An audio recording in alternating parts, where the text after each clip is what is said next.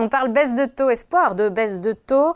Euh, les banques centrales temporisent hein, pour le moment. Les marchés euh, espèrent. BCE, Fed explique qu'il leur faut davantage de euh, données pour être en confiance sur le fait d'avoir maîtrisé l'inflation. Bonjour Nicolas. Nicolas Gottsman, chef économiste à la financière de la Cité.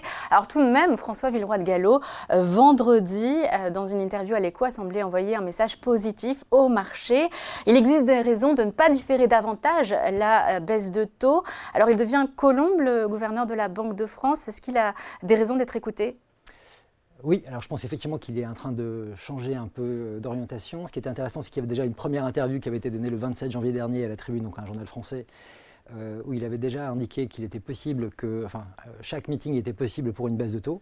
Donc c'était déjà un premier élément. Et donc là, effectivement, l'interview qu'il a donnée vendredi a permis d'avoir un deuxième élément où il a plutôt contredit certains arguments qui avaient été développés, notamment par les, les éléments les plus faucons de la BCE.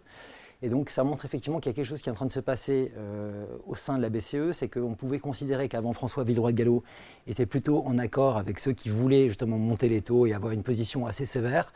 On peut dire que maintenant il y a une rupture entre la position de François Villeroy Gallo et les faucons, donc ce qui est relativement intéressant parce que la France représente quand même 20% du PIB de la zone euro et ça pourrait effectivement rebattre les cartes.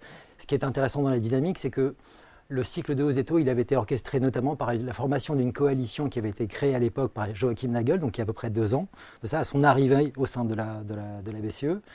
Ce front euh, assez, on va dire, faucon de la BCE a tenu jusque-là. Et aujourd'hui, le premier élément vraiment important, c'est de justement constater euh, le divorce qui peut exister aujourd'hui entre la position de François de Villeroy de Gallo, qui encore une fois a contredit des arguments qui avaient été développés, notamment par Isabelle Schnabel, qui est donc la membre allemande du board de la BCE, donc qui est sans doute peut-être aujourd'hui l'élément le plus important qui avait indiqué que le dernier kilomètre de l'inflation serait le plus difficile à accomplir. Ça fait il avait déjà dit en décembre que lui ne considérait pas que c'était la position la plus difficile à, à, réaliser.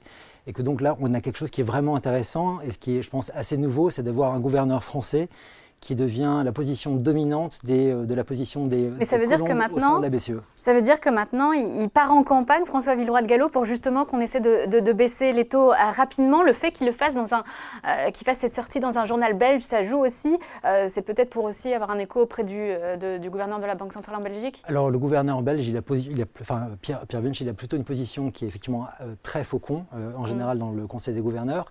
Il ne votera pas lors de la prochaine réunion du, du mois de mars.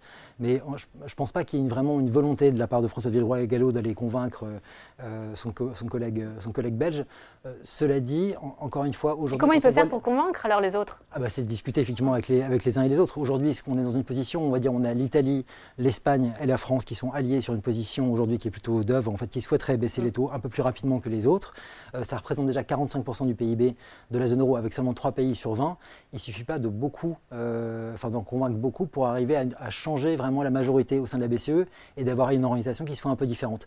Et je pense que dans cette position-là, la position de Christine Lagarde, qui généralement est vraiment neutre dans ses sorties, va être aussi assez enfin, euh, euh, enfin, très importante pour la, la réunion du mois de mars parce que même si ça paraît enfin, une infime probabilité, la probabilité d'une baisse au mois de mars n'est pas totalement à exclure aujourd'hui.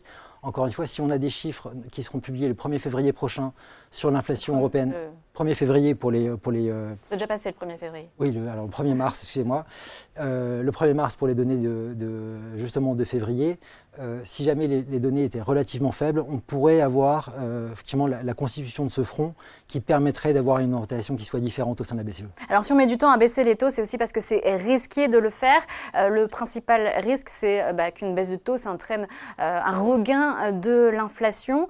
Est-ce que ce, ce risque, il est, il est réel et peut-être plus en Europe qu'aux États-Unis bah, La question, c'est vraiment la gestion du risque. C'est qu'on a, on a effectivement ce, alors le risque aux États-Unis, il est beaucoup plus clair, je pense effectivement d'avoir une résurgence de l'inflation, en tout cas qu'elle se maintienne à un niveau qui soit considéré comme étant trop élevé.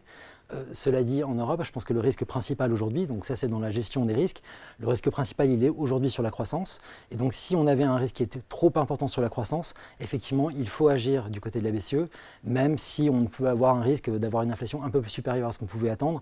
Mais aujourd'hui, quand on voit les dynamiques de court terme euh, au sein de la zone euro, sur le HCP, donc en trois mois, trois mois, c'est-à-dire que la dynamique sur les, en gros sur les six derniers mois, ce que Philippe Lane, le chef économiste de la BCE, avait indiqué, en gros le momentum d'inflation, on est à 0,4 sur l'inflation globale et on est à 1,5% uniquement sur l'inflation corps. Donc quand on regarde ces éléments-là, on peut dire que le niveau de risque est relativement faible sur le front inflation.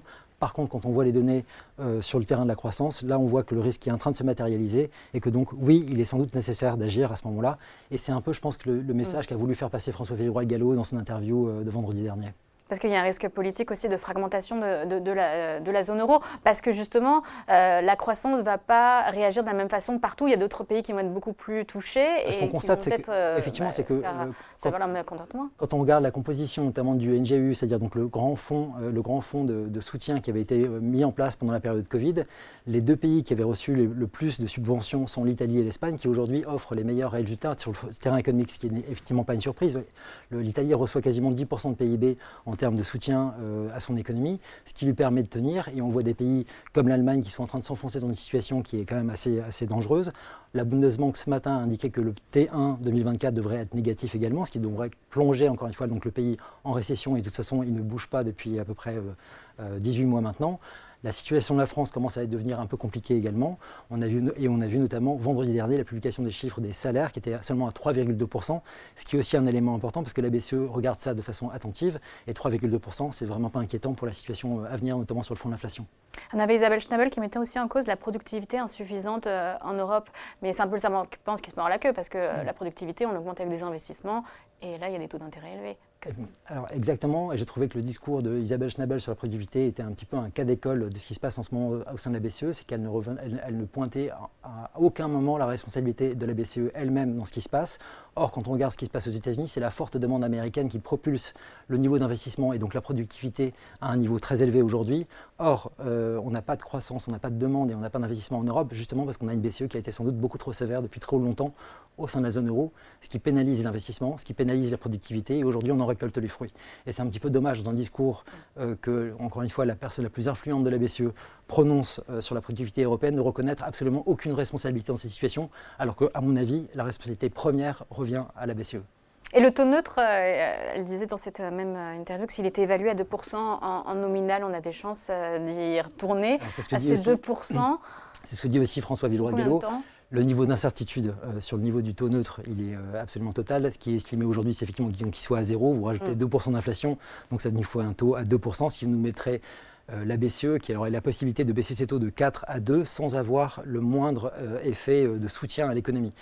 Le tout, la seule chose qu'elle fera, c'est d'arrêter d'être aussi restrictive en passant de 4 à 2. En passant en dessous de 2, elle sera un peu plus accommodante sur l'économie, mais pour l'instant, encore une fois, ce niveau du taux d'intérêt neutre, il est totalement hypothétique. Bon, on s'intéresse euh, rapidement aux États-Unis. Euh, la situation pas moins risquée parce que là-bas, la demande est tellement forte qu'effectivement, euh, si on baisse les taux, ça peut repartir très, très rapidement. L'élection présidentielle, ça vient compliquer la chose pour Jérôme Powell? Alors ça complique la chose, je pense principalement médiatiquement, parce qu'il a eu, notamment en 2018, quand même eu affaire pas mal à Donald Trump qui a été très critique à son égard. Euh, pour le reste de l'année, je pense qu'il a déjà dit et redit qu'il ne serait pas influencé par l'élection euh, américaine. Ensuite, évidemment, si on avait une élection de Donald Trump, ça changerait sans doute un petit peu la donne, en tout cas sur la, politique économique américaine. Mais euh, quand on regarde les orientations de Donald Trump en général, on peut parier, je pense assez, assez clairement, que le soutien maximal à l'économie sera reconduit comme sous la période Biden, peut-être sous une forme un peu différente, mais c'est ce qu'il avait déjà fait lors de son premier mandat. Biden a poursuivi cette politique d'économie à haute pression et il est très probable que Donald Trump fasse la même chose dans un deuxième mandat si, euh, si son élection avait lieu. Donc il demande à la Fed d'être un peu plus euh, à son écoute C'est ça, il demandera sans doute à avoir une Fed avec des taux assez bas comme il aime bien euh, les avoir. Ce qui ne ferait pas les affaires de Jean Powell qui serait peut-être plus là d'ailleurs. On verra. Le jeu des, des prévisions, juste la, la, la, première baisse de taux côté BCE, côté Fed, c'est euh, mois de mai pour, euh, pour la Fed et, euh, et, je vais jouer le mois de mars pour, pour la BCE en, en, me disant que peut-être que les positions du droit de Gallo peuvent influencer d'autres gouverneurs. on verra ça, on suivra ça. Merci beaucoup Nicolas Guzman, chef économiste à la financière de la Cité. Merci à vous. Merci.